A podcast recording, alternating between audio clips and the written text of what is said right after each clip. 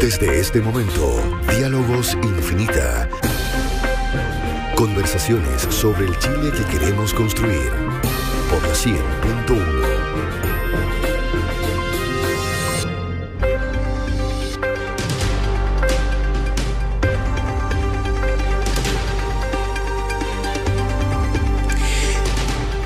ustedes? Muy buenos días, bienvenidos. Abrimos un nuevo capítulo de nuestros diálogos infinitas. Desde mm, la semana pasada, ¿verdad? Que venimos conversando, encontramos este espacio para poner temas de conversación a propósito del momento que está viviendo el país.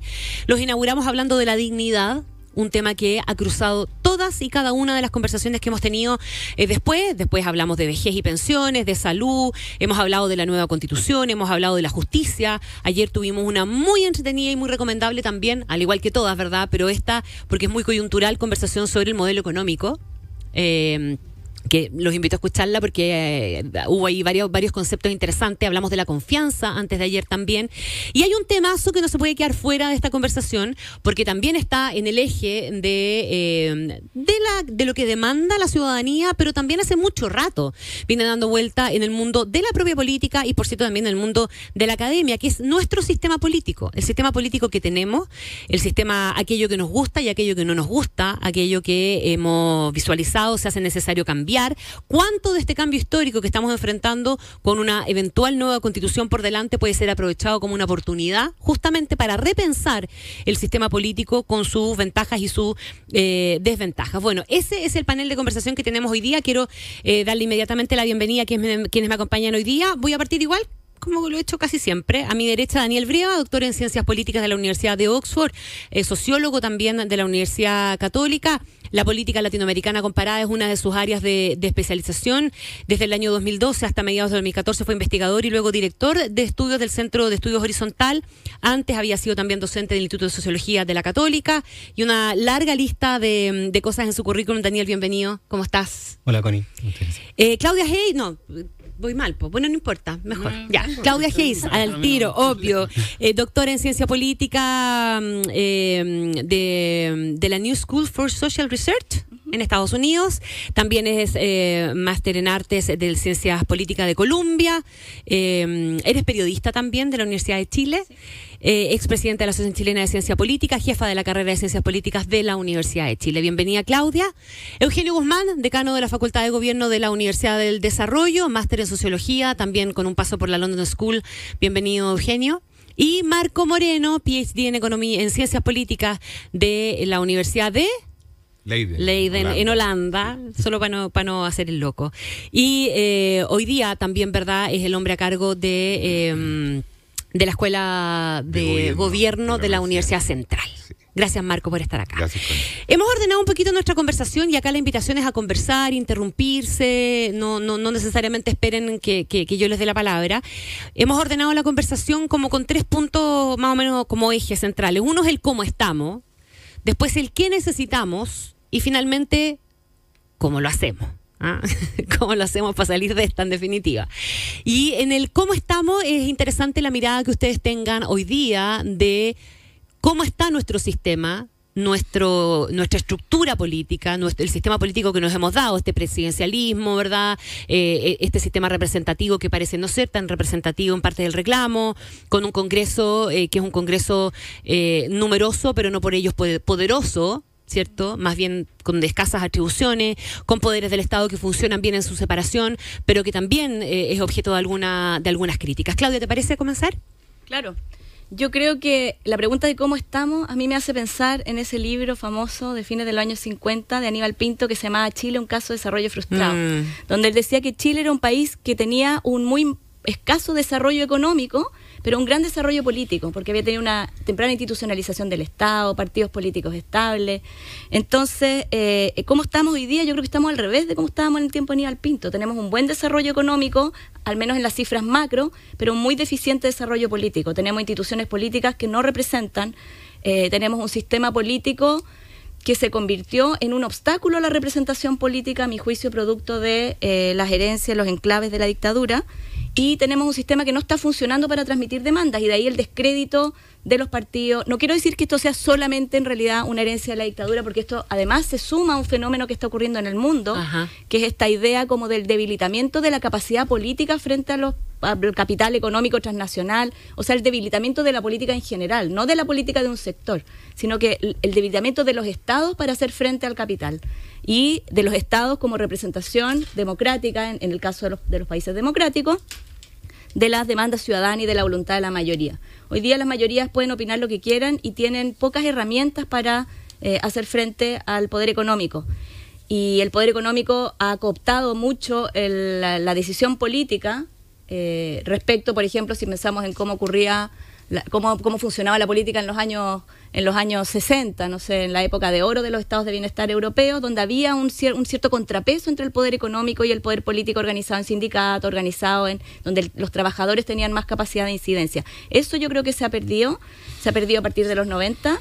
Eh, y, eso ha debilitado el poder de la política en general y en nuestro caso en particular ha debilitado junto con eso se suma todo el tema de eh, la constitución del 80 como una traba a la expresión de las mayorías que ha debilitado aún más la capacidad de mediación de la política. Y por eso que hemos tenido a partir del 2006 y del 2011 estallidos sociales donde la gente empezó a expresarse por fuera de los canales de la política porque la, política ya no dejó de representar a la ciudadanía. Eso creo yo que es el diagnóstico Daniel, que yo haría. Eh, sí, yo coincido bastante con lo que dice Claudia. Eh, creo que, para complementarlo, pensaría un poco en lo que ha pasado desde el 90 en adelante. Eh, evidentemente, nosotros, la constitución reformada, el 88, ¿no es cierto?, el plebiscito, 89. 89. y, el, y el sistema que se dio de entonces tenía, por razones evidentes, la idea de un poco buscar consenso y contener el conflicto.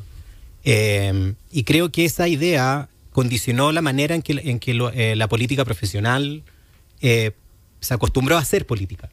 Y creo que eso es lo que lentamente fue, fue erosionando porque es claramente un orden institucional que sobrevivió a su tiempo. Yo creo que lo que estamos enfrentando ahora es la consecuencia de no haberlo reformado de manera más agresiva más temprano. Em, la constitución misma, yo creo que eh, hace rato que, era evidente de que si es que hay un sector importante de la sociedad y de, y de la propia política que no lo acepta como legítimo y como una casa común, eh, había, había buenas razones para eh, emprender ya sea una reforma profunda o a esta altura ya una nueva constitución. Em, creo que los partidos eh, políticos aquí están en el centro del problema. los partidos políticos se han vaciado de contenido, se han vaciado de, em, de estructuras y de, y de, en el fondo, de alguna orientación programática más profunda. Eh, por supuesto que, las élites, los parlamentarios tienen algunas ideas políticas y uno puede diferenciar un parlamentario izquierda y derecha sin mucha eh, dificultad. Pero es bien impresionante ver cómo eso no se traduce en las mismas divisiones a nivel de la población. Si uno mira cualquier encuesta, ve que la población puede votar por la derecha y la izquierda, pero piensa más o menos lo mismo. Mm. ¿Ah? Entonces el sistema no se está estructurando de manera muy programática y eso hace muy difícil para el sistema procesar esas demandas. Eh, los partidos en el fondo también se han clientelizado un poco, ¿no es cierto? Y creo que eso al final son, son como un remedo de lo que fueron en la época de gloria de los partidos chilenos y creo que ese declive está muy, eh, explica mucho de lo que, de, este, de esta falla en la representación de la que hablaba Claudia. Eugenio. Mira, yo voy a discordar un poco, porque yo soy un escéptico por método, por sistema. Y, te voy a, pero me gustaría antes ir a algunos elementos, llamémoslo así, estructurales. Chile es una sociedad de alto de bajo nivel de capital social, primero que todo. o sea, cuando tú ves las encuestas de AMUI en la década del 60 y las comparas hoy, por ejemplo, con la del PNUD del 2011 y otras, vas a encontrar resultados muy semejantes eh, eh, en lo que es confianza interpersonal. Las razones de eso las podemos conversar después, pero eh, es un elemento estructural importante, creo yo. Lo segundo es que mm, me temo que nosotros le atribuimos en esta lógica de, desconfianza a los cambios institucionales una capacidad que ellos no son capaces de otorgar. Por ejemplo, cuando se cambió el sistema electoral en el mensaje, no sé si lo habrán leído en el mensaje que se hacía respecto de las soluciones que podía eh, o que, Mm. iba a generar. El fin Eh, del binominal. dices eh, del fin del binominal. Bueno, no pasó ninguna de esas cosas porque el sistema era de lista, tan sencillo como eso. O sea, cuando tú tienes un sistema proporcional o uno mayoritario o uno proporcional de dos, que se como era el binominal, pero tiene sistemas de lista, obviamente los efectos van a ser muy semejantes. Y eso es lo que ocurrió. Bajó los promedios más o menos de, de, de- de, ¿no es cierto?, de votación por cada uno de los, de los, de los parlamentarios. Entonces, Pero entró eh, una eh, tercera fuerza. eh, sí, pero, pero en términos de proporcionalidad no cambió. O sea, en términos de, si tú calculas promedio, son dos, tres, cuatro en el caso de las fuerzas chicas. Entonces, obviamente, lo que te lo que decía era el efecto que tenía la lista. Usarás DON, San Leyé o cualquier otro método o serie numérica para hacerlo. Entonces, eh, eso también es importante que hay que tenerlo en cuenta.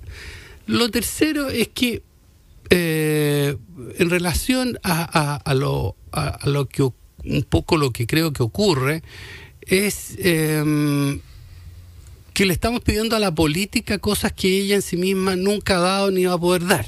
¿ya? Em, Stefan Zweig por ahí decía ante- en El mundo de ayer, un libro muy bonito que es su autobiografía frente al desastre de la Shoah, decía eh, algo así como eh, la historia nos ha negado la posibilidad a los contemporáneos de, eh, de saber las causas de lo que nos ocurre. Y, en ese, y desde ese punto de vista eh, eh, hay que tener mucho, desgraciadamente todas las cosas se hacen en un presente, entonces hay que eh, eh, identificar causas, es complejo, es difícil, eh, no es algo que se hace de la noche a la mañana. Hay una caída en el mundo, es cosa ver World Value Survey y, otras, y otros indicadores buenos en ese sentido, Euro, eh, ¿cómo se llama? Latino Barómetro, pero a mí me parece que lo que hace la POP eh, es más interesante aún, eh, en donde te muestra que las instituciones han, han caído. Y eso probablemente tiene que ver con el modelo, la expresión cultural del modelo económico que hemos tenido. Nosotros hemos construido un modelo económico basado en consumo, no en ahorro todas las grandes burguesías, todos los procesos de burguesías del desarrollo eh, del capitalismo temprano, en el caso de- del, sudeste asiático, se basaron en el consumo, eh, perdón, en el ahorro. Eh, entonces, obviamente se generan un, diseño de sociedad distinta, en donde estamos básicamente eh, a sofocados por la lógica, una lógica de consumo que se traduce, por ejemplo, en el estrés que significa pagar la cuenta a final de mes. Entonces, si uno va viendo esos elementos y después podemos hablar de otros más, eh, yo creo que se le está cargando mucho a- al sistema político eh, como, eh, como el gran responsable de todo lo que nos ocurre. Eh, porque los políticos, no- hasta donde sé yo, no, no, no vienen de Venus o de Marte o de otras galaxias. Ya nacen de vienen de la misma sociedad en la cual nosotros escépticamente eh, los criticamos, etcétera, etcétera.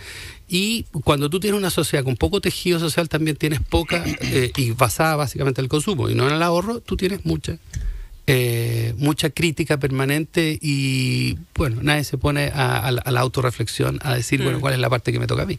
Marco Moreno.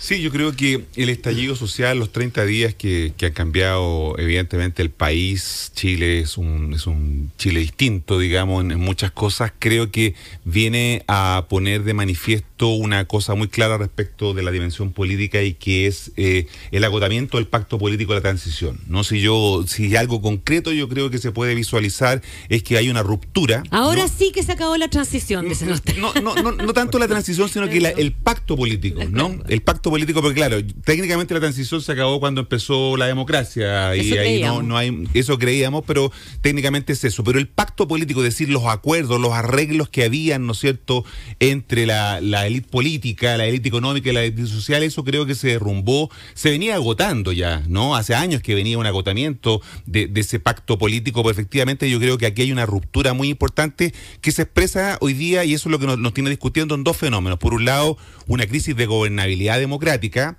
en términos de la eficacia, en términos de la legitimidad, ¿no es cierto?, del- de, los, de los gobiernos para resolver el problema, para procesar las demandas de los ciudadanos, y por otro lado creo yo que se expresa en una crisis del régimen político, ¿no?, que va a ser el tema central también de lo que viene en este proceso constituyente. Es decir, el hiperpresidencialismo que tenemos en Chile históricamente, ¿no es cierto?, no puede seguir conviviendo eh, con esta lógica, ¿no es cierto?, de un parlamentarismo que ha ido creciendo eh, en los hechos, pero que en la práctica eh, no lo decía la Claudia, no tiene las atribuciones suficientes, ¿no es cierto?, para poder efectivamente desarrollar su labor. Entonces, esta convivencia entre eh, eh, eh hiperliderazgo, además encima, con hiperpresidente, ¿no es cierto?, y un parlamento que está demandando cada vez mayor cantidad, ¿no es cierto?, atribuciones, genera una tensión que inmoviliza a los gobiernos, ¿no? Afecta la eficacia gubernamental y eso es lo que la gente reclama. Finalmente, lo que la gente le pide a sus gobiernos son resultados y lo que los gobiernos nos están entregando son resultados. Por eso la gente evalúa su gobiernos.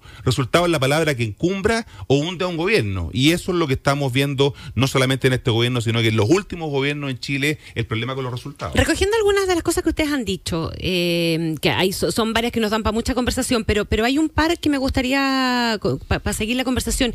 La Claudia decía que este no es un fenómeno solamente nuestro, y eso es una tremenda verdad. Este es un fenómeno que está bastante generalizado, son muchos los países del mundo que están experimentando esto, estos brotes, no solamente la protesta, la deslegitimación de los partidos, eh, los movimientos más populistas, el surgimiento de las ultraderechas, eh, un descrédito de la política más o menos generalizado. O sea, aquí hay una cuestión que probablemente tenga mucho más que ver con la globalización, con el acceso a la información, con las redes sociales, que son otro actor que también es importante que consideremos porque son un factor. También con las expectativas. Yo creo que eso, eso es una, la culpabilidad. La culpabilidad que le hemos hecho, o sea, haber, eh, haber generado tantas expectativas en durante sucesivos 12 o 13 años ha sido un factor notable. Ajá, ajá. Bueno, todo eso, todo eso acompañado de una ciudadanía, y a ver, todo eso volcado hacia la ciudadanía te hace también una ciudadanía que tiene más información, que quiere más cosas, que ha tenido, eh, en el caso chileno, ¿verdad? Hemos tenido una, una cierta satisfacción de, de cosas a nivel cuantitativo, una cierta, a nivel de cobertura, eh, y hay un grupo al que le falta esa cobertura que ve que el resto la tiene y la quiere. Y aquellos que han tenido la cobertura quieren un salto cualitativo, ¿verdad? Eso es un poquitito en un resumen bien, bien, eh, bien sintético, lo, lo que de alguna manera también está pasando. Y no encuentran los canales no encuentran los canales de representación, que era otra de las cosas que también hemos, hemos dicho. Entonces, todo, con todo eso puesto sobre la mesa, eh, ¿somos capaces de pensar cuál es el sistema o cuál es el camino que Chile debiera empezar a, tomar o, qué cosas debiéramos necesariamente corregir? Eh, aprovechando el momento que estamos que estamos atravesando? Un punto yo agregaría a lo que tú decías, Connie, que tiene que ver con que me incluyo porque habíamos hecho un mal diagnóstico respecto de los ciudadanos, porque nosotros habíamos leído, yo había leído, ¿no es cierto?, eh, una creciente despolitización ¿no, es cierto?, en, la falta de participación electoral. Esto no es el no estoy ni ahí. O sea, nosotros habíamos dicho. Lo busco por otro lado. La desafección política que se expresaba en la que la gente no iba a las urnas, ¿no es cierto?, lo habíamos leído como despolitización. Parece que me equivoqué, nos equivocamos mucho que habíamos leído las cosas de esa manera, ¿no? En el sentido que había una, una politización, por eso que eh, hay, hay más sorprendidos que sorpresas, ¿no? Porque los temas, la, la, las desigualdades, los, los abusos están ahí. Lo que pasa es que no lo habíamos leído suficientemente bien y yo creo que también es un aspecto importante porque durante mucho tiempo pensamos y asociamos la desafección política con no concurrir a votar y quizás ahí había un error de lectura que, que hay que empezar a corregir. A yo me acuerdo haber escuchado más de alguien diciendo que la satisfacción hay satisfacción. O sea, te puedo decir con nombre la, la, gente no va a votar porque está todo bien y con la porque están con la guata llena, porque vamos a dar nombre, pero eh, eso se pero ¿quién, pero quién dice eso? Porque una cosa es que la gente no vaya a votar y otra cosa distinta es la desafección. O sea, yo puedo estar desafectado y precisamente por eso tengo rabia. No, pero se interpretaba la desafección como un estado satisfecho. Ah, bueno, pero, pero espérate, pero es que no la desafección, es la abstención. La, la abstención. La, la, abstención como desafección electoral no necesariamente la leía como, de, como desafección sino como dejar que los políticos como por no las cosas también. O también lo que habla Marte Acen, o sea, powerlessness, o sea, la sensación de, impotencia. Entonces, y la sensación de, impotencia también te genera o sea, probablemente, cuando tú ves la, la coyuntura. Pero claro, hoy día con el diario El Lunes podemos, podemos decir que puede haber de eso, pero en ese momento no fueron pocos, Eugenio, los que lo interpretaron como, no, que como la gente está bien. Ah. O sea, pero ese fue un debate que se tuvo. ¿ah? Se tuvo. había, había algunos que decían eso, efectivamente, de que esto era un símbolo de una democracia madura, estable, que por fin éramos, no sé, eh, un país Como europeo. Estados Unidos, donde la gente tampoco vota. pero, pero, ah, pero otros decían, pero acá hay un problema de identificación con los partidos que va mucho más allá de los votos. Ah, uno mira ese 80% que se identificaba con algún partido en, el año 90, que era una brutalidad y era normalmente alto, pero ahora estamos en 15, 20%. Que, es como la pregunta. Entonces, había un debate si este declive tenía que ver con algo como un poquito como a la venezolana, que era como la parte mala, o era un, símbolo de salud. Ah, pero, pero fíjate, Daniel, ahí siempre, siempre hay que tratar, eh, creo yo, o sea, en lo personal, yo soy más viejo que todos ustedes y probablemente me voy a morir dentro de muy poco, ¿ya? Es que hay que mirarlo con un poquito... No, sí, absolutamente escéptico. Eh, hay que mirarlo con un poco más de alcance. Es cierto, cuando tú preguntabas a la gente del año 90 si hablaba de política o si estaba de acuerdo con o, tenía identificación de partido, no llegaba al 10%, llegaba al 27%. Y la confianza en los partidos incluso llegaba mucho más. Pero cuando tú miras y empiezas a mirar otros países, en Francia, en la última elección, ¿cuántos creen ustedes que no votaron? Mm. El 57%. Es mucho, por eso es que este es un fenómeno no solo Exacto, nuestro. y por eso que es un fenómeno global. Los partidos políticos, cuando tú ves la traza en 50 años, 40 años, nunca han tenido más allá de un 5 o 6%. Hay países como los escandinavos que tienen niveles altos de participación, pero también tienen altos niveles de capital humano, de capital social y también tienen altos niveles de voluntariado. ¿ya? Entonces, yo creo que es complejo eh, decir que es nuestro sistema porque hay algo que no hemos detectado todavía y que probablemente estamos como en un modelo causal estamos, estamos identificando causas que a veces se cruzan, pero que no necesariamente son causas propiamente tales. ¿Ya? O sea, eh, porque si no sabes cuál estaríamos al borde del cesarismo. Y a mí, por lo menos en lo personal, yo estaría muy asustado. Pero yo creo que estamos al borde del cesarismo. Eh, peor todavía, me, me está asustando más. ¿Ya? Eh, si eh, no hay mecanismos de mediación, esa es la conclusión lógica. Pero es que, es que ahí yo creo, yo ahí tengo mi duda, con todo lo pesimista que hay, la gente no está diciendo mm, eh, no quiero democracia. No quiero deliberación. Más o menos. O sea, han bajado, la adhesión a la democracia ha bajado fuerte. No, los grupos radicales probablemente. Pero la mayoría de la gente pero, pero, la mayoría pero ahí hay una cierta hay un poquito de, contradicción que vengan a mí digamos verdad ignorante creo yo. Porque al final yo de verdad que uno se encuentra y se sorprende con que con que las dimensiones de, conocimiento de, qué es lo que es democracia porque qué es lo que prefieren esos cabros entonces dictadura no, si tú los pones en el extremo es autoritaria pero, si tú los pones en el extremo van a preferir la democracia. O sea lo primero que uno hace cuando toma porque quieren participar quieren deliberar ¿Quiere Coca-Cola? No. ¿Quiere Coca-Cola o Pepsi-Cola? No le estoy haciendo propaganda a nadie. O sea, porque mm. si no, no, tienes un mecanismo decisivo. Entonces, eh, ojo con eso. Esos jóvenes no quieren, no quieren a Pinochet, no quieren a Mao Tse. Eh, o sea, o Sherman Mao. Tampoco quieren a Piñera, digamos, Tampoco quieren a Piñera, pero, entonces son, pero son cosas distintas. Entonces hay que leer bien. Pero no creen tampoco en la negociación, en, la, en el acuerdo. Sí, entonces, entonces pero, y, en la mediación, no, quieren mediación, la demanda, la, el rechazo del acuerdo, del acuerdo social eh, al, acuerdo político es como estos son los traidores del pueblo que se sientan a negociar. No, a ver, pero no son todos los jóvenes, el 60% hay mucha Gente, hay mucha gente. Hay un grupo significativo y que tiene representación y por algo lo, estamos viendo, pero pero volvamos un poquitito al, al, al, cómo hacerse cargo de que este efectivamente es un efecto, es una cuestión global y que por lo tanto yo creo que ni siquiera nos encontramos con el caso eh, en lo comparado que nos permita decir... Mm. Pero Marco planteó un tema que yo creo que pasó medio soplado, que a mí me, parece muy interesante, que es el régimen político. A ver, hablemos del régimen político. Porque ahí hay una Defina, Marco Moreno. No hay ningún país en el mundo que haya cambiado de un sistema a otro. No, no, no, lo tenemos. Lo mismo que de federalismo a, un sistema unitario no tenemos ninguna experiencia en el mundo. Es un paso complejo pero tal vez hay que, hay que discutirlo. Expláyese, Marco Moreno. No, lo que pasa es que efectivamente lo que hemos observado prácticamente el retorno a la democracia es que esta, esta convivencia entre, eh, entre hiperpresidentes, ¿no?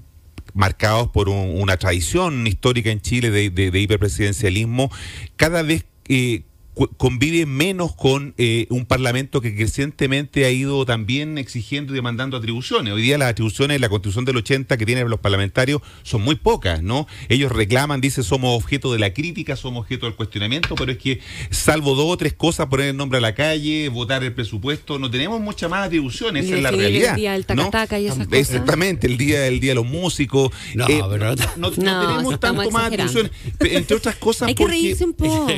entre otras cosas, porque, y aquí lo, engarzo con el otro tema que se planteaba, porque en, esta discusión sobre democracia y política, yo creo que lo que no está bien es la política y no tanto la democracia. Lo- la gente no cuestiona tanto la democracia, sino que cuestiona la política, el arreglo, la cocina, todo la- con lo que la gente coincide Y en la la política. asocia con la Y democracia. eso tiene que ver con el régimen, eso tiene que ver con el régimen político, porque si el régimen político resolviera alguna de estas cuestiones en alguna de las modalidades que hoy día conocemos, el, semipa- el semiparlamentarismo, presidencialismo francés o cualquier otro modelo de lo que se ha hablado, en Chile hay intentos, recuerden ustedes la Renovación Nacional y la Democracia Cristiana, Carlos Larraín, Walker me parece Sí, que era de la- se intentaron avanzar en un acuerdo en esta línea, pero efectivamente no lo hemos abordado en serio. Y están los dos fuera de la política hoy Los día. dos fuera de la política, pero ahora es el momento en, en- en- en este en esta constitución, en esta hoja en blanco que tenemos que se supone eh, discutir. Creo que ese va a ser uno de los temas centrales, ¿no? El, el- el régimen político. Hablemos de lo que necesitamos en esa para poner eventualmente en esa hoja en blanco eh, a la vuelta de unos comerciales súper cortitos, que tenemos que ir a comercial y leer los las noticias de las 11 y seguimos conversando en este diálogo infinita sobre el sistema político. Estamos de vuelta con nuestros diálogos infinita, hoy día hablando del sistema político, arreglando, arreglando algunos problemillas que todos visualizamos en el camino con Daniel Brieva, Claudia Hayes, Eugenio Guzmán y Marco Moreno. Yo les planteaba la idea de retomar la conversación a partir del qué necesitamos. Eh, ¿qué, necesi- qué creen ustedes que necesitamos entonces? Dado todas estas cosas que hemos dejado un poco sueltas, pero, pero con bastante sentido, ¿verdad? Que es recogiendo le- el, el diagnóstico que hay respecto de las trabas o de las cosas que no funcionan bien en nuestro sistema y teniendo en cuenta también que este es un fenómeno bastante global.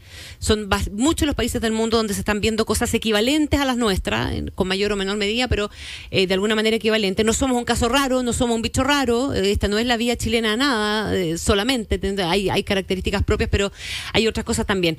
¿Qué necesitamos poner sobre la mesa, en esa hoja en blanco que se supone va a ser la constitución en el momento en que nos sentemos a, debatirla, respecto del sistema político. ¿Qué, qué nos puede convenir eh, como país que signifique un cambio, que haga que la gente se sienta mejor representada, eh, que sea viable también, porque podemos soñar con viajar todos juntos a Marte y eso no va a pasar, digamos, ¿verdad? Eh, Claudia. Yo pienso que quiero tomar algo que decía Eugenio, que es esta idea de la impotencia de la política, de una política impotente. Y eso tiene que ver con el fenómeno mundial que señalabas tú. Yo pienso que lo que hemos visto en el mundo en las últimas décadas es una concentración progresiva y creciente de la riqueza que ha ido de la mano con una progresiva y creciente elitización de la toma de decisiones. Y eso tiene que ver con la impotencia de la política. Y en Chile eso, a mi juicio, se ha visto agravado por las normas de la Constitución del 80 que han impedido, o sea, que han hecho todavía ese fenómeno que ya es mundial y que es como estructural, lo han hecho todavía más grave porque han, como dice Fernando Atre, neutralizado la capacidad de, la capacidad de agencia de eh, la ciudadanía a través del voto. Entonces, cuando se dice que la gente no va a votar, es que no hay capital social, claro, uno podría decir, pucha, falta educación cívica. Pero resulta que si tú tienes una persona que va a votar una vez, y va a votar otra vez, y va a votar otra vez, y se da cuenta que sus votos no se traducen en las políticas públicas que mayoritariamente la, la ciudadanía está defendiendo, no es porque la gente sea tonta que dejó de ir a votar, es porque el sistema político no estaba respondiendo a las demandas mayoritarias. Y eso es en parte por problemas estructurales y en parte por la constitución del 80. Y por eso yo creo que tenemos que pensar en avanzar hacia un sistema de representación político distinto, hacia un sistema de representación política que no reproduzca los sesgos de representación que tenemos hoy día. y ¿Qué están- significa eso? por ejemplo, que ah, hemos tenido por todos estos, por todas estas décadas un 15% de participación de las mujeres en el Congreso. Y editoriales de los diarios que decían es que la mujer chilena tiene otras prioridades, tiene otros intereses. No es que no puedan participar porque no hay ninguna ley que no diga que diga que las mujeres no pueden estar en el Congreso. Cuando la ciudadanía ve que la que la que las mujeres son más de la mitad de la población y que hay un 15% en el Congreso, bueno, dice, hay algo raro, este sistema representativo parece que no es tan representativo. Eh, cuando la gente ve que eh, la mayoría de los chilenos son pobres y que en el Congreso hay personas de cinco colegios que son todos primos entre sí, bueno, no se identifica con ese Congreso. Cuando la gente ve que los pueblos originarios están excluidos de los órganos de decisión política y el- yo creo que otro problema es el centralismo. Cuando uno, cuando la la política está tan lejos de la gente. Yo creo que en todas esas dimensiones hay que tratar de, de alguna manera, reparar esta representatividad tan dañada que tenemos. Porque el desprestigio de los sistemas de representación ha llevado al final al descrédito del- de, la representación como principio. Y lo vemos mucho en eh, la- las asambleas juveniles, etcétera, donde la gente cree que el problema no es que las instituciones no sean representativas, sino que quieren buscar una manera de tomar decisiones de- sin representación política, con participación directa. Y yo creo que eso efectivamente es un peligro muy grave para la democracia. Daniel. Sí, yo, yo creo que, que en términos del Congreso en particular es, es bien importante recuperar esta idea de que el Congreso no es una elite fundamentalmente distinta al pueblo. Eso pasa siempre igual, digamos, o sea, no nos engañemos. Siempre hay una sensación de que la gente que tiene poder, que son... Eh, eh, es muy difícil porque la gente siente que un Congreso es exactamente igual que uno, mm. pero la distancia que se ha producido eh, yo creo que es muy fuerte. Em, ahora bien, ¿Cómo, ¿Cómo agarrar esto institucionalmente? Yo creo que el desafío acá, primero una parte del diagnóstico, a mí yo creo que si bien hemos tenido fallas institucionales, eh, eh, yo creo que sobre todo el tema de los superquórum fue, fue para mí la, combinación de binominal, pero sobre todo los superquórum ha sido lo más fatal en términos de generar demasiado inmovilismo en la política. Eh, yo creo que con eso eliminado, yo creo que se, se, arregla buena parte de, de, esa, de esa sensación de estancamiento permanente. Em, ahora bien, yo creo que mucho esto tiene que ver con, con, con las prácticas políticas que se han generado y también con la distancia ideológica que se está produciendo dentro de nuestros partidos. O sea, hubo un modelo de desarrollo socioeconómico que más o menos fue compartido por harto tiempo y eso se acabó ya hace rato. Eh, y eso genera, obviamente genera más problemas. Entonces no es que solo sea la constitución lo que está generando problemas, sino que hay mayor desacuerdo y tenemos que poder procesarlo. Yo creo que nuestra política fue pensada de una manera bastante jerárquica y elitista, que era el momento que vivíamos con pocos actores que tenían que tomar decisiones pero que tenían legitimidad social. Esa legitimidad se ha perdido y ahora todos quieren un lugar en la mesa y por lo tanto, eh, y esto tiene que ver con las regiones, ¿no es cierto? Tiene que ver con, eh, que tenemos más partidos, más regiones, eh, y también que ya nadie delega mucho en, en, alguna clase o casta de excelentes, ¿no es cierto?, que tienen que ser los que toman decisiones por todo. Pero no estamos acostumbrados a eso y creo que va a ser súper difícil hacerlo bien. Eh, y yo lo que más me preocupa es que hagamos un sistema que si bien le dé más voces a la gente, a todos los distintos actores que quieren estar ahí, se haga con reglas que más o menos incentiven los acuerdos y la disciplina o algún tipo de disciplina y responsabilidad, porque si no, esto se transforma en un petitorio. En un asambleísmo permanente. no, en que todos, en que básicamente va una región, o sea, lo que yo temo es ver a los gobernadores regionales marchando con la gente para pedirle más recursos a Santiago y sin hacerse cargo de que es su región, pero para eso tienes que darle los poderes también toda esa arquitectura institucional de pasar de un sistema de pocos tomadores de decisiones a muchos tomadores de decisiones, yo creo que va a ser el mayor desafío que tenemos. Mm. En eso creo que el Congreso efectivamente tiene que tener más atribuciones que las que tiene ahora, pero no sé eh, no, no, creo que haya una fórmula específica que sea necesariamente la correcta en eso, pero sí que hay un mayor balance entre, entre el O sea, ¿para usted no está cantado que haya que cambiar de un régimen presidencial a un semipresidencial o a un parlamentarismo a secas, digamos? Hay otras prioridades y uno tiene que discutir en qué sistema político estamos pensando. O sea, piensa lo que ha pasado en estos momentos, que sé que son de crisis, pero el sistema se ha puesto de acuerdo bastante rápido. Mm. ¿ah? Idealmente uno no quisiera llegar a una crisis como esta para que haya acuerdos, pero no es que haya unas trabas tan, tan eh, feroces cuando, cuando está la voluntad. ¿ah? Eh, entonces yo creo que, que, no es todo instituciones, siendo que soy cientista político, uno siempre tiene que decir, bueno, ¿no es cierto? Pero, pero que esto va más allá de solo las reglas del juego, que por cierto pueden ayudar. Y yo creo que la manera en que tienen que ayudar es abrir el sistema, que todos tengan como un lugar en la mesa, pero que eso se haga de alguna manera relativamente ordenada. Eugenio. Eh, mira, yo estoy de acuerdo con varios elementos, pero déjame decirte uno previamente que tiene que ver con las condiciones de posibilidad que finalmente creo que deberán estar detrás de, de, este proceso que vamos a iniciar. Y uno, algo que ya te había mencionado, que tiene que ver con las expectativas.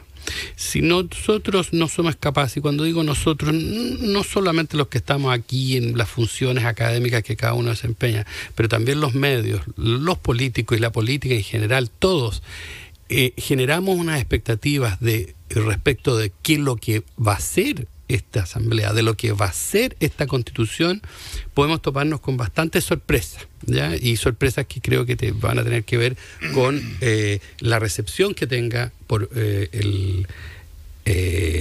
¿no es cierto? Esto, los cambios o esta nueva constitución. Lo segundo es creo yo, tiene que ver con, y ya con aspectos que diseño, que ya los, los mencionó Daniel, o sea, no es lo mismo tener una, una constitución en que eh, avance hacia la descentralización, porque significa muchos cambios que tienen que ver con descentralización, no desconcentración, descentralización, vale decir descentralización fiscal. ¿Ya? y con mecanismos eh, subsidiarios, alternativos, como le quieras poner, para precisamente eh, nivelar la cancha a aquellas regiones que no tienen recursos suficientes, sobre todo porque tienen concentración muy alta de personas pobres, pero también con mecanismos de, vuelvo a repetirte, de nivelar la cancha, que ya es una pregunta que tiene que ver con el tema de distribución o desigualdad, etcétera. Eh, Una tercera condición, a mí me parece, en lo personal, en mi opinión, es que no podemos transformar esto en una especie de modelo corporativo porque eso se llama fascismo. Yo por lo menos no me gustan los sistemas fascistas, eh, porque normalmente la lógica de, los sistemas corporativos es que alguien corta, eh, o sea, corta los nudos gordianos, ya, o sea, eh, tú necesitas del líder, el Führer, ya que resuelva las cosas, ya el duche o lo que quieras llamar. la democracia no es muy compatible con eso. Lo otro es el timing, o sea, el tiempo que tú te vas a dar, o sea, cuánto nos vamos a dar en avanzar en cada una de estas etapas. A mí me parece bastante importante. Y por último, para no extenderme más, respecto a tu pregunta, bueno, ¿podemos avanzar hacia un sistema parlamentario? ¿Por qué no? ¿Por qué no? Mm. Y, pero sí yo creo que deberíamos revisar nuestro actual sistema electoral, hacer algunos arreglos. Eh, yo creo que hay bastante acuerdo, todos están bastante cómodos en el mundo de la política respecto al sistema actual pero yo creo que se le pueden hacer algunos algunos pequeños ajustes. Y déjame hacer una... puede incomodar un poco, dices. Eh, sí, sí, claro, yo creo que, que, no, que no haya tanto bloque eh, eh, o lista.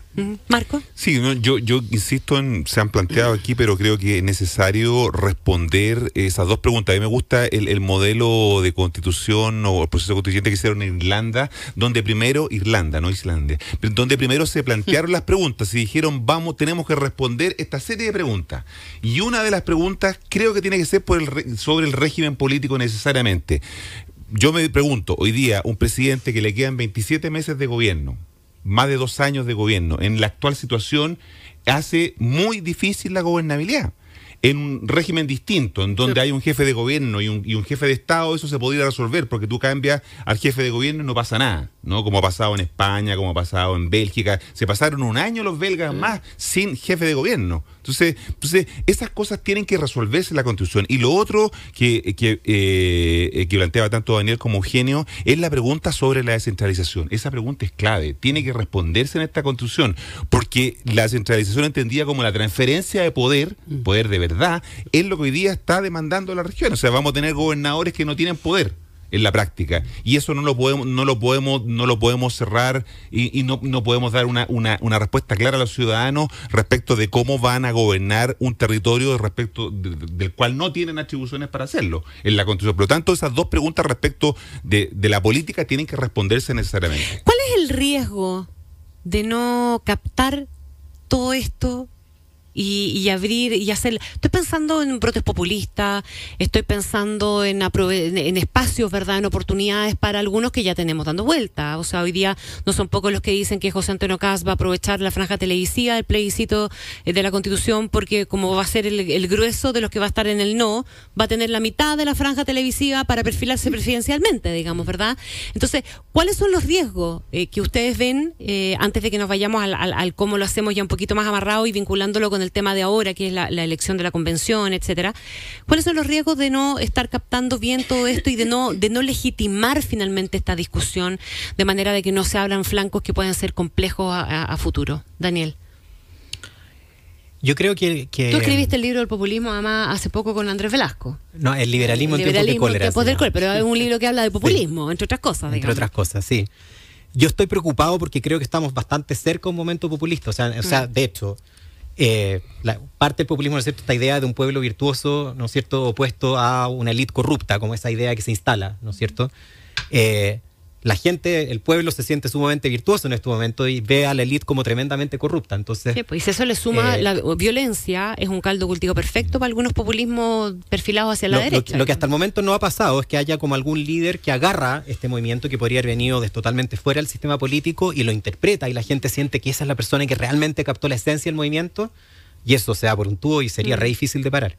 Eso, entre paréntesis, me parece una razón también, por, o sea, esa siempre ha sido una debilidad de los, sistemas presidenciales, de que permiten con mucha facilidad la captura desde arriba del sistema político por alguien eh, que viene totalmente fuera de los partidos. Y en ese sentido, eh, si pudiéramos avanzar hacia un parlamentarismo o un semipresidencialismo, yo, yo estaría totalmente a favor.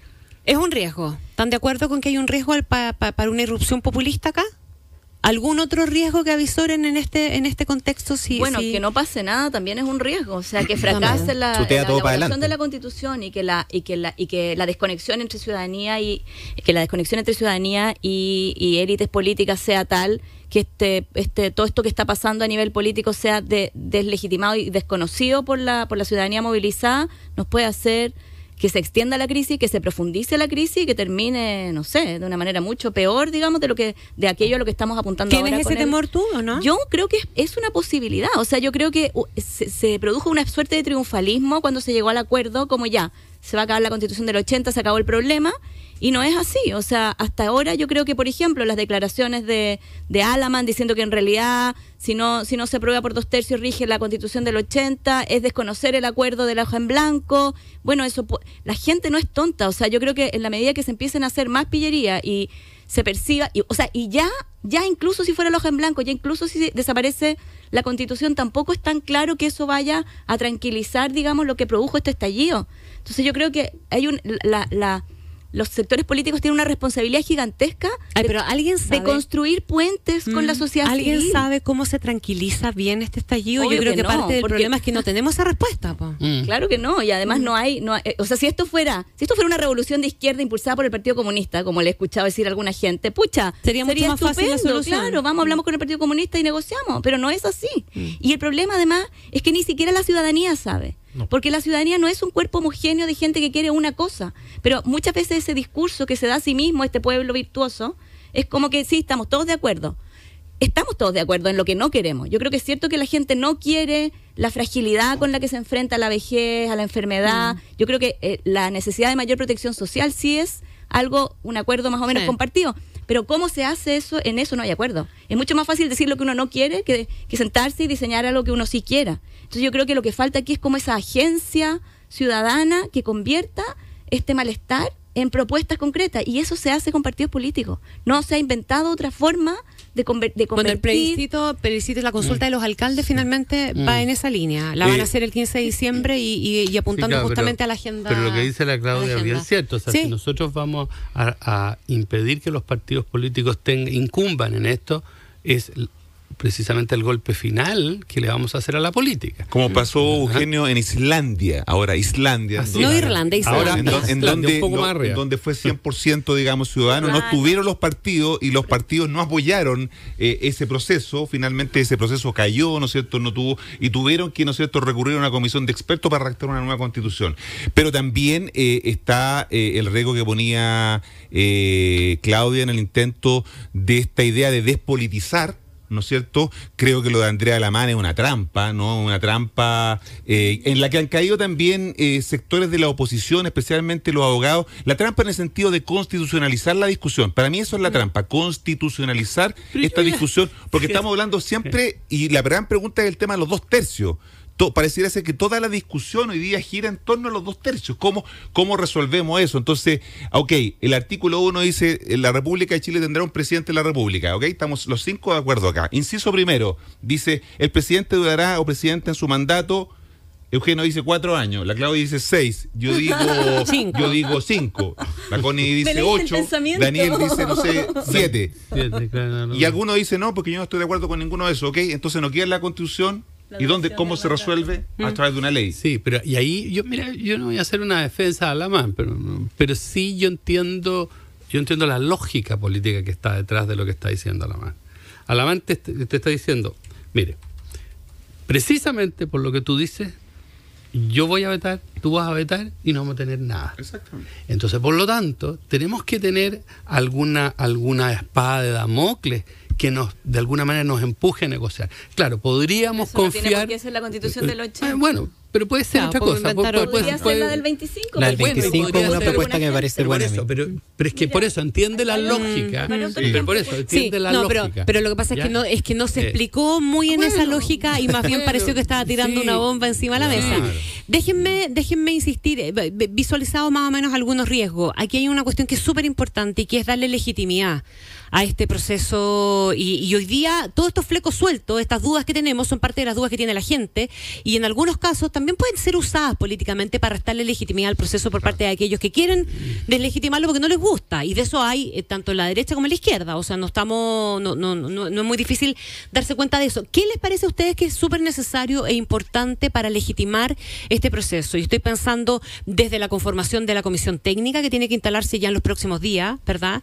Eh, y que es la que tiene que fijar ciertos criterios para el funcionamiento de y, para el- la convocatoria del plebiscito, eh, hasta eh, eh, el sistema electoral que eventualmente vamos a usar, que se supone que es el sistema de los diputados que es el- eso es lo que quedó establecido en el acuerdo. Digo, se supone porque se dice ahí que siguiendo el esquema D, siguiendo el esquema D puede ser tenerlo como referente o tenerlo como Biblia, pueden ser las dos cosas.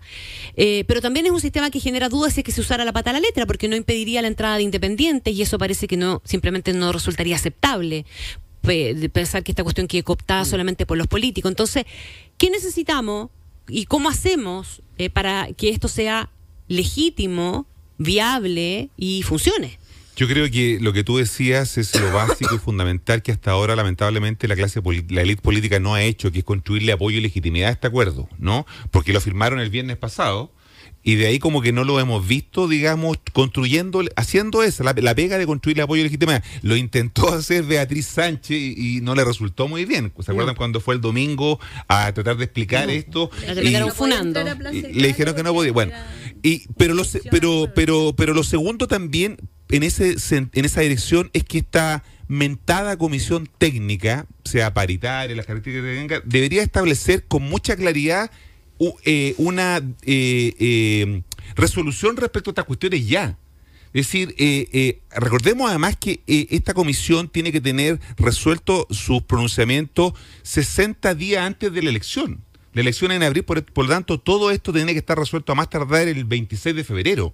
¿No? Con la, con la modificación a la constitución actual, porque a la constitución actual hay que hacerle modificaciones. Yo creo que ahí hemos perdido un poquito el sentido de la urgencia, así que junto con la construcción de apoyo y legitimidad se requiere, ¿no es cierto?, que la, la- la clase política en su conjunto, con el gobierno, por cierto, eh, retomen el sentido de la urgencia respecto de avanzar con claridad en esto y resolver los detalles que hoy día están siendo muchos y en lo que están en lo que lo que están enredando la constitución y con el y con, con mucho respeto aquí no hay ningún abogado pero con mucho respeto creo que los constitucionalistas están tomando un protagonismo que lo que está haciendo es despolitizar la conversación porque la están llevando solo al tema de lo constitucional y creo que eso es un error que puede resultarnos caro. Digamos, eh, no, no es el camino la, la, la constitucionalizar la discusión y creo que eso es lo que hay que sacar de la, de la- de- de- del debate en este minuto. Mm. ¿Quién, Eugenio? Fíjate tú, yo creo que uno tiene que mantener cierto equilibrio. O sea, hay dos autores, Greens, eh, Greensburg y Elkin, que han trabajado bastante esto. O sea, tienen, eh, han hecho la ¿Esto base. viene Ginsburg la próxima Sí, semana? po. sí, ellos tienen la base de datos y es accesible por cualquier persona más grande que existe en el mundo. Es la continuidad de, otra, de, de otros textos que se hicieron a finales del siglo XX, a principios del siglo XX. Ya, de las constituciones en todas partes del mundo. Pero lo interesante que hacen ellos es ver los procesos. Entonces hay harta información. Entonces yo creo que podemos ir a mirar eso, lo que han sido asambleas, lo que han sido los procesos constituyentes, los outputs o los resultados de, de aquello. Entonces yo creo que algo podemos aprender un poco en, la, en, en la- en dirección de la pregunta tuya. Oye, no, esto no está pasando solo en Chile, hay en hartas partes. Y los ejemplos de Islandia, Irlanda que decía Marco. Eh, entonces ahí yo creo que hay que aprender y no hay que inventar la pólvora y hay la información. Eh, Yo te insisto que creo que acá hay un rol muy importante y que de alguna manera estoy de acuerdo con Marco eh, de los partidos políticos de socializar esto. O sea, si ellos llegaron a un acuerdo, ellos tienen que tener una función emisora de, de- de- de que qué es lo que se puede hacer con una constitución, hasta dónde llega una constitución. Si no le estamos pidiendo una constitución cosas, Cosas que que, no no, puede dar. va a dar. Y Yo me temo que hoy día la gente, y, y en gran medida uno lo veía en, en el, en la crítica que se le hacía a Sánchez, que yo la encontré, pero inusitada, insólita, ya eh, la violencia con que les hacía A Beatriz no, Sánchez. a Beatriz Sánchez, ya, eh, o sea, fue, fue increíble. Pero parecía que más que todo el problema no era ni siquiera el tema constitucional, sino que un tema social. Entonces, vamos a ir en paralelo en unas discusiones sobre reformas sociales y el tema constitucional. Sí. Déjeme insistirle, sí. vista, ojo con lo que hacemos. Ahora, si vamos a aceptar, y por eso que el tema corporativo, y para aclararlo, si vamos a poner en la Constitución todas las temáticas de cada uno de los grupos, eso hace imposible, Mm. porque hace imposible la política. Déjeme insistirle en, en- en la necesidad urgente, creo yo, de para legitimar, validar y empezar a socializar ya más correctamente con cosas más claras este, este, este proceso. eh, cómo elegimos a los personajes y qué pasa con la comisión permanente. Porque, porque la idea de que no haya independientes, si es que usamos a la pata de la letra el sistema electoral eh, de, de- de- de los diputados, etcétera, son cosas que están puestas sobre la mesa hoy día. Entonces, ¿qué es lo que ven ustedes como urgente también de despejar en esa línea? Sí. Eh, mira, yo creo que hay, hay que hacer tres cosas sobre la legitimidad y una de esas, la que tú acabas de mencionar, la independiente, es una. Yo creo que una, la primera, lo que dice Eugenio sobre que todo el mundo tiene que entender qué es una constitución y para qué De sirve acuerdo. y no hay mucha pedagogía que hacer para no alimentar expectativas eh, falsas. Lo segundo, yo creo que es que tiene que haber o algún mecanismo participativo en que todas estas cosas de cabildos, de deliberación de la gente, sea un input que sea tomado en serio por los eventuales constituyentes que escojamos. Mm. Que se, Porque se- si no- se- se sistematice, Sí, se canalice. que haya un proceso y que sea ahora. Yo sé que se puede tomar como insumo lo que se hizo en el gobierno anterior, Sí. pero en el momento constituyente la gente está participando ahora. Eso la gente que quiere participar más tiene que tener un espacio y que ese espacio valga de algo como insumo. Y lo tercero yo creo que tiene que ver justamente con los independientes. Yo entiendo que lo que se acordó fue que el sistema de elección de diputados es un referente y no la Biblia, porque efectivamente la situación es distinta. Entendamos también que eso se negoció eh, en, muy poca hora, con mucha presión, y por lo tanto obviamente fue un acuerdo incompleto. Bueno, se tiene que- que precisar más ese acuerdo. A mí me parece razonable que los independientes puedan hacer listas y que esas listas requieran muchas menos firmas que las que se requiere ahora para Claro. presentar una lista de independientes, pero es importante que sean listas de independientes que representen algo, porque el riesgo, si no, o sea, que tema, o sea, es, es que, o sea, el riesgo que quizás haya que asumir nomás no, que se no que vayan gente- en los de los partidos, Daniel, dices tú. No que vayan independientes de la lista de los partidos. No, eso también puede ser, pero, pero Yo que no vaya que- gente suelta como representando cualquier no va a cosa. salir, no puede- no va a poder Ah, salir. Y que ojalá que estas listas eh, representen alguna, alguna idea de partido, o sea, de ideas generales que se le exijan para constituir lista, porque si no, imagínate, tú, tú pensás súper distinto a mí, pero vamos en lista juntos. Tú votas, eh, alguien vota por mí, pero sale electo Marco Sí, eh, no, y es un desastre. Entonces claro. tiene que ser con alguna claridad para la gente que del votar por algo esté votando por una, alguna idea. ¿ah? A mí me hubiera encantado que, que hubiera, o sea, a ver, hay mucha onda en Twitter, ¿no es cierto?, de los tuiteros buena onda que me encantaría que estuvieran en, la cuestión. Y hay gente muy buena, pero tenemos que asumir también, y es un problema para la legitimidad, puede ser, eh, de que si es un sistema de lista abierta como el de los diputados, va a ser gente con mucha votación individual la que va a tender a salir. Y esa gente que tiene mucha votación individual, en general, son gente conocida, y eso puede ser gente de la tele, los medios, pero también muchos expolíticos. Yo no me extrañaría ver a muchos expolíticos que este- eh, o congresistas actuales que están pensando en retirarse y ya no quieren ser reelectos a la próxima. Y la gente se va a encontrar con una lista y va a encontrar que son montones de nombres de políticos. Van a decir, va, pero si esto era ciudadano. ¿Ah? Eh, eso es parte de lo que de lo que va a pasar, creo. A mí lo que me preocupa es que en esta comisión técnica paritaria, eh, digámoslo con claridad, los que van a participar en esa comisión técnica son partisanos, no, no van, van a defender el punto de vista de los partidos, no van a defender el punto de vista de los independientes. Absolutamente. ¿no? O sea, son militantes de partido. Entonces, de alguna manera el tema de los independientes queda en una situación ahí como en el aire. A mí me preocupa que eh, para garantizar esto, muchos se ha planteado que habría que derogar el tema de los pactos y sus pactos. Lo que pasa es que eso significaría derogar la ley. ¿No? Y hacer eso genera todavía mayor confusión. Entonces, yo... Pero, ¿por, por qué derogarla si sería para esto solamente? es que no puedes derogar para una sola elección. Es que es precisamente constituyente. Eh, eh, Sí, si no, viene- no creo que sea es- necesario derogarla. que es- como eh, no, el, tema ¿cómo- del voto pero ¿cómo, pro- obligatorio. cómo prohíben los pactos y sus pactos? Bueno, es que si es por eso, entonces tendrías que, por la misma razón, por no derogar otra ley, no podrías hacer el voto, eh, que mucha gente, yo no estoy de acuerdo, pero mucha gente está proponiendo que, que esto sea obligatorio votar. ¿Me, me entiendes tú? No, yo entiendo que esto es un proceso ad hoc y que la ley Sí. electoral de esto va a ser ad hoc también, que está orientada por, Sí, la, po. por la ley normal. Yo también Claro. pienso, yo también pienso que se va a Asumo. parecer al sistema de pero diputados, déjame- pero va a tener algunas correcciones para incorporar estos problemas que estamos diciendo. Y Y el problema de- de... tener listas de independientes que van a entrar a competir con las listas de los partidos y eso va a dispersar todavía más el voto. Entonces, puede ser que sea finalmente eh, contraproducente en el fondo llevar eh, más candidatos, dispersar el voto de esa manera y, y no sé, y cambiar los equilibrios en el fondo eh, quizás sería más factible que los mismos partidos hicieran un acto de autorrestricción, de auto de autolimitación, Mm. pensando que no estamos hablando de un proceso ordinario de elección de, de legisladores, estamos hablando no, de un proceso especial Sí. donde el proceso constituyente tiene que separarse de la política ordinaria. Y donde se, se reconozca que la gente quiere el espacio para participar y que para legitimar el proceso hay que abrirlo. Y que, y que ¿O los legisladores no sean gente que está, que está haciendo, o sea, que los constituyentes no sean personas que entran a la constituyente para hacer carrera política, sino que sean personas que tengan una visión de Estado, una visión más altruista, podríamos decir, que la visión ordinaria de una persona que está en la carrera política normal. O sea, yo creo que no, no debieran ser operadores políticos o personas que están enfocadas a hacer carrera política los constituyentes. No es por desmerecer el trabajo político, pero creo que es una función distinta. Tiene que ser gente que concite mucha más adhesión que una persona que va a operar normalmente en la política. Y yo pienso que eh, el tema de cómo vincular este proceso constituyente con los diálogos que se han autoconvocado la gente es inédito, insólito cómo se reúne.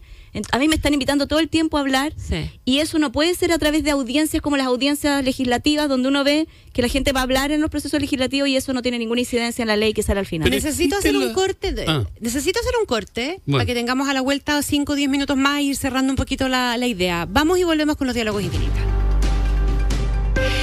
Retomamos para ir cerrando nuestro diálogo infinita de hoy sobre el sistema político con Daniel Brieva, Claudia Hayes, Eugenio Guzmán y Marco Moreno. Claudia, eh, estábamos debatiendo sobre la legitimidad finalmente de esto y qué, qué cosas hacer o qué cosas son importantes tener sobre la mesa para la legitimidad, pero también la viabilidad de este. Yo asunto. pienso que es muy importante hoy día que los partidos entiendan que están en una coyuntura histórica, que dejen de lado su cálculo electoral y su cálculo como de política ordinaria y entiendan que un proceso constituyente no es un proceso de política ordinaria, es un momento extraordinario que ocurre pocas veces en la historia de un país y que requiere un altruismo y una capacidad de negociación distinta del que se requiere para la política ordinaria, donde lo más importante es la, legiti- la legitimidad que tenga el proceso.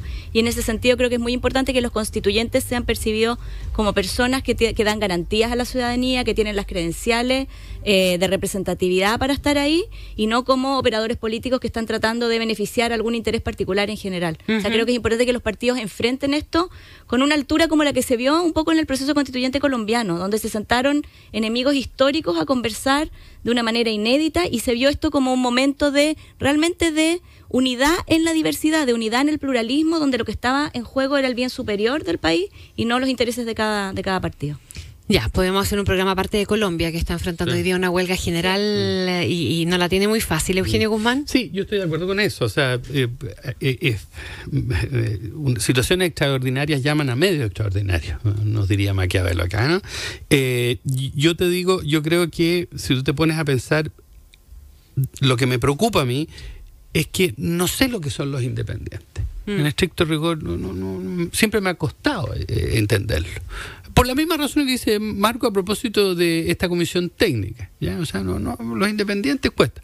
Los no pertenecientes a partidos puede ser, los no, los no partisanos, entre comillas, no, es una palabra muy castellana esa, ¿no? Eh, aunque lo es. Eh, entonces, mm, mm, hay que tener cuidado, yo creo que va por lo que menciona Claudia en el sentido de abrirse a personas que sean que tengan lo que se llama razonabilidad y reputación suficiente como para estar allí. No se trata de hombres buenos, no se trata de la lógica de hombres buenos.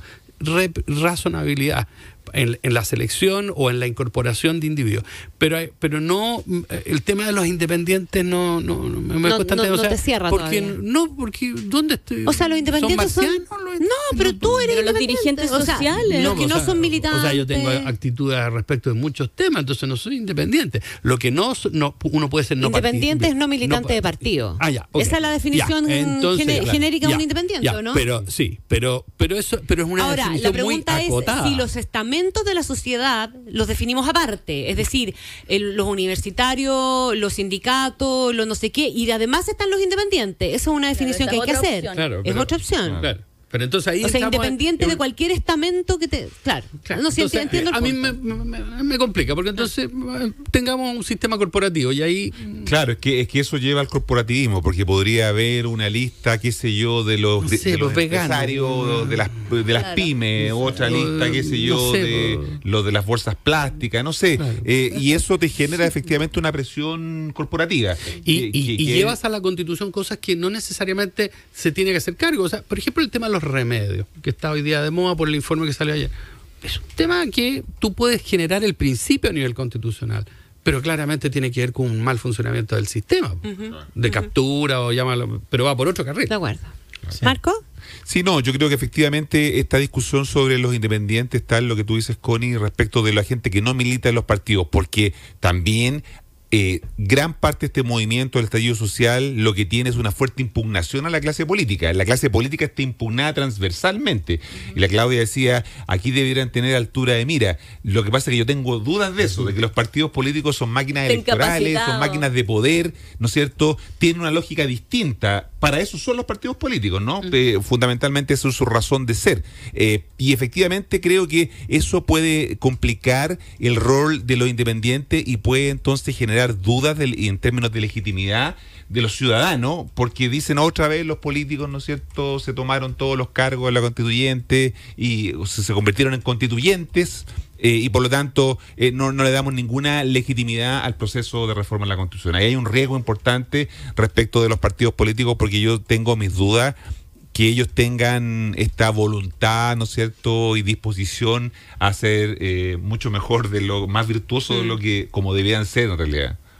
¿Daniel? Sí, yo creo que al final, em, precisamente por esa, por esa impugnación transversal a, a todos los eh, partidos y a los políticos, es importante que haya un espacio que, la que esta convención no sea vista como otro lugar donde los partidos lo capturaron. O sea, que tiene que ver la legitimidad del proceso, más allá de si uno le parece que sería lo más racional o no que haya montones de listas de independientes.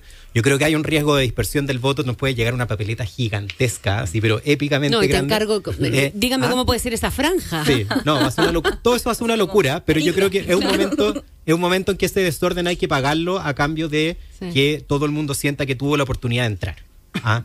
Eh, me parece fantástico si es que los partidos efectivamente eh, llevan a independientes de alta reputación, gente que, tiene credibilidad, ¿no es cierto?, que, es menos de la política inmediata, fantástico.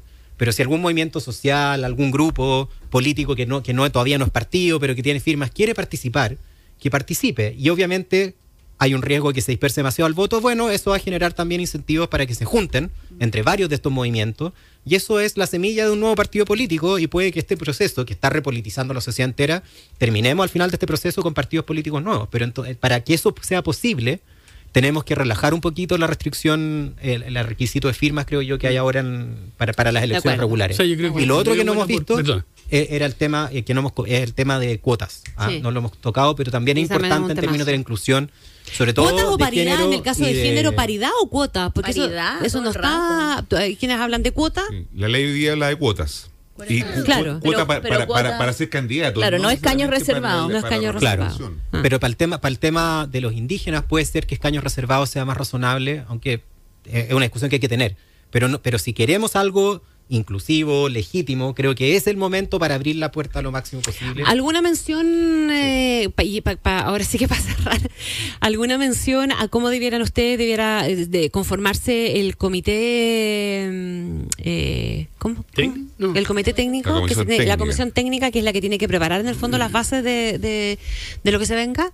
O sea, yo no lo veo como, yo lo veo más bien dicho como una como tú bien lo, como el nombre lo dice, una comisión. No creo que no van a ellos recurrir a agentes externos a, a, tomar opiniones. O sea, no, son resolutivos. Así que por lo tanto no, no, yo creo que la composición ya, por ejemplo, per se, por ejemplo en la composición hay personas de esa comisión que debieran después poder postularse a la asamblea o a la constituyente. No creo que no. No, ¿no es cierto? No, yo, no le veo. ¿Por qué le daríamos No sé, pregunto. No, yo creo que no. Yo creo que tal como los como los constituyentes tienen, de acuerdo a lo que se, planteó en el acuerdo, un año, digamos, que no van a poder postular a cargo de, representación, creo que estos miembros de esta comisión técnica, que son menos, además, estamos hablando, no son sé, 15 personas. de 15 personas, ah. no debieran, no debieran también, o porque fueron parte del proceso, inhibirse de participar. Pero yo también estoy con Eugenio respecto de que esto está más o menos resuelto. Yo creo que ya no hay espacio de mucha innovación.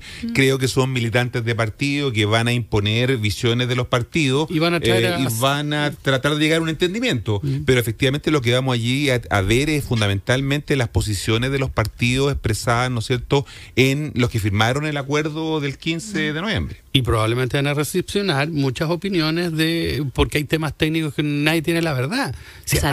pero si apartamos una cosa, si la política surge es porque nadie tiene la verdad. Es porque nos tenemos que poner de acuerdo en qué es común a todos. Entonces, bueno, esta comisión también, entonces yo creo que va a recepcionar. Yo pienso que la inhabilidad de un año es poquísimo. O sea, pienso que esto debe haber sido por lo menos cinco años. Para los constituyentes. para, para los los constituyentes, Ah, no, no, pero- para pero- los constituyentes, porque lo- porque en el fondo yo creo que es muy importante separar el proceso constituyente del- de la política ordinaria. Y en Pero de los de los de la asam- eh, Los de la- asambleístas, No, los no, sí, asambleístas. pero de la comisión técnica. Ah, no, que si la comisión técnica menor. no- se supone que son no son políticos, pues son Sí, técnicos. Se supone que son políticos, pero van a nombre de los partidos. Así es. Claro. Claro, son es técnicos. A mí ellos no me son complican, ¿eh? ¿No? ¿No te complican? No. Ya, pero, pero, pero hay algo que, que, que te puede hacer dudar de las garantías que dé ese grupo, que ese es el tema. O sea, como parte del proceso de la Marco, son los legitimidad. representantes de los partidos Sí. y va a ser muy difícil que consideren cosas que no estén dentro de los intereses comunes de los partidos. Mm. Pero creo que por eso mismo es necesario presionar, porque yo creo, de verdad, creo que un riesgo, hablábamos de los riesgos antes, un riesgo de este proceso es que la gente lo vea capturado por los partidos el de nuevo. punto. Ese- Ahora hay que cuidarse. por de eso les en pongo el el caso de los asambleístas, Connie, yo veo la inhabilidad, mm, no la veo como una cuestión normativa, o sea, al principio la veo simplemente como un, un mecanismo para garantizar a los partidos políticos que puedan ir hacia, a ver, inducirlos a cierto altruismo. Pero no lo veo en sí mismo normativamente in- inadecuado, ¿me entiendes tú? No, pero es, que eh, lo mismo, es porque simplemente- cuando se hizo el Tribunal Constitucional y personas que participaron en el diseño de la reforma del Tribunal Constitucional terminaron como miembros del Tribunal Constitucional, uno dice, pucha, los tipos estaban legislando para su, para su próximo cargo. O sea, yo creo que eso, esa idea como de puerta Tiene que ver con la giratoria es lo que hay que Tiene evitar. que ver con la Pero, pero yo creo que yo lo veo más bien como una como una carta para decirle a los partidos políticos no se preocupa, no va a tener competencia. Mm. Un También. asunto de conveniencia, más que normativo. Que yo creo que va Y, junto. o sea, es bueno, es poner sobre la mesa eso de por qué se prohíbe, porque si no empezamos, ¿te acuerdas cuando se les prohibía a los alcaldes re- eh, re- eh, ir a la reelección, o sea, competir con los parlamentarios? Todo ese tipo de normas raras, es bueno que se expliciten.